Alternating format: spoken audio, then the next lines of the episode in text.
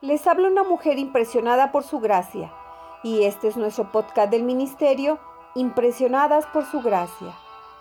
Estás escuchando Reto de Lectura 365, una mujer impresionada por la palabra. Día 164, junio 13. Hoy leemos Salmos 35 al 39. Yo soy tu salvación.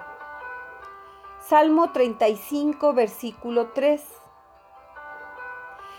En el lenguaje de su tiempo, David implora al Señor que luche contra sus enemigos con las armas de esa época. Y también le pide que hable palabras de aliento a su corazón. David no ahorra palabras al rogar a Dios que destruya a sus enemigos por medio del ángel del Señor. Sean avergonzados y confundidos los que buscan mi vida. Sean vueltos atrás y avergonzados los que mi mal intentan. Sean como el tamo delante del viento. Y el ángel de Jehová los acose. Sea su camino tenebroso y resbaladizo. Y el ángel de Jehová los persiga. Lo vemos en los versículos del 4 al 6. Pero el Señor continúa hablándonos suavemente para calmarnos y nos asegura que estas personas y circunstancias forman parte de su plan y que al final él no permitirá que triunfen contra nosotros. Aún en tiempos como estos, nosotras también clamamos al Señor. Dios no permitirá que nuestros enemigos tengan la última palabra en nuestra situación. Hemos visto suceder esto en muchas ocasiones. En un momento parece que nuestros enemigos van a triunfar. Todo parece estar en su favor. Pero casi a último momento, hemos visto cómo el Señor cambia las cosas de manera que ellos son abrumados y consumidos por la vergüenza. ¿No sabes esto? Que así fue siempre desde el tiempo que fue puesto el hombre sobre la tierra? Que la alegría de los malos es breve y el gozo del impío por un momento. Esto lo vemos en Job capítulo 20 versículos del 4 al 5. Amadas, es por eso que el máximo deseo del Señor para sus siervos es que prosperen y Él realmente nos lleva a un lugar espacioso donde olvidamos los dolores de las batallas de ayer y nos gozamos en su gran bondad para con nosotros. Canten y alégrense los que están a favor de mi justa causa y digan siempre, sea exaltado Jehová que ama la paz de su siervo. Salmo capítulo 35 versículo 27. David alaba al Señor en el Salmo 36 por su misericordia. Lo vemos en el versículo del 5 al 7. Su fidelidad en el versículo 5. Su justicia en el versículo 6. Sus juicios en el versículo 6. Gracias a estos maravillosos atributos del Señor, podemos confiar plenamente en Él y ser abundantemente bendecidas con su bondad. He aquí el maravilloso testimonio de David de la bondad de Dios. Él dice que nunca ha visto a un justo desamparado por Dios quien cuida de su descendencia. Ellos tienen todo lo que necesitan, tanto en lo espiritual como en lo natural. joven fui y he envejecido, y no he visto justo desamparado, ni su descendencia que mendigue pan. En todo tiempo tiene misericordia y presta, y a su descendencia es para bendición. Salmo 37, versículos del 25 al 26. Salmo 39.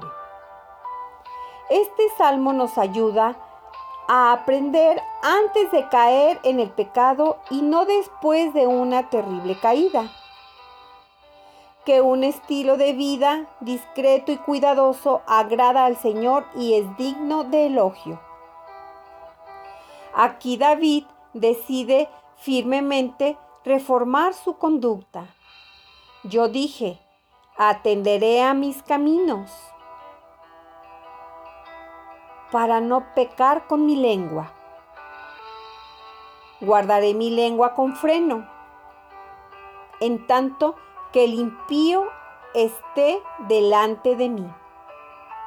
Versículo del 1 al 2. Esto es fruto de la reprensión del Señor mencionada en el Salmo 38, versículo 1.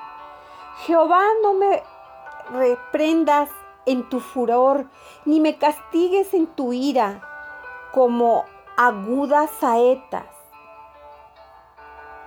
la reprensión del Señor ejercía una tremenda presión sobre David. En el Nuevo Testamento también Pablo observó la solicitud que había producido en los creyentes corintios su reprensión por permitir graves inmoralidades en su iglesia. ¿Por qué he aquí esto mismo de que hayáis sido contristados según Dios. ¿Qué solicitud produjo en vosotros? ¿Qué defensa? ¿Qué indignación? ¿Qué temor? ¿Qué ardiente afecto? ¿Qué celo? ¿Y qué vindicación? Lo vemos en 2 de Corintios capítulo 7 versículo 11. En un tono similar al de Eclesiastés, este salmo se refiere a la brevedad de la vida y compara la naturaleza frágil de esta con la vanidad. Hazme saber, Jehová, mi fin cuánta sea la medida de mis días. Sepa yo cuán frágil soy. Lo vemos en el versículo 4. He aquí, dice a, a mis días término corto. Y mi edad es como nada delante de ti.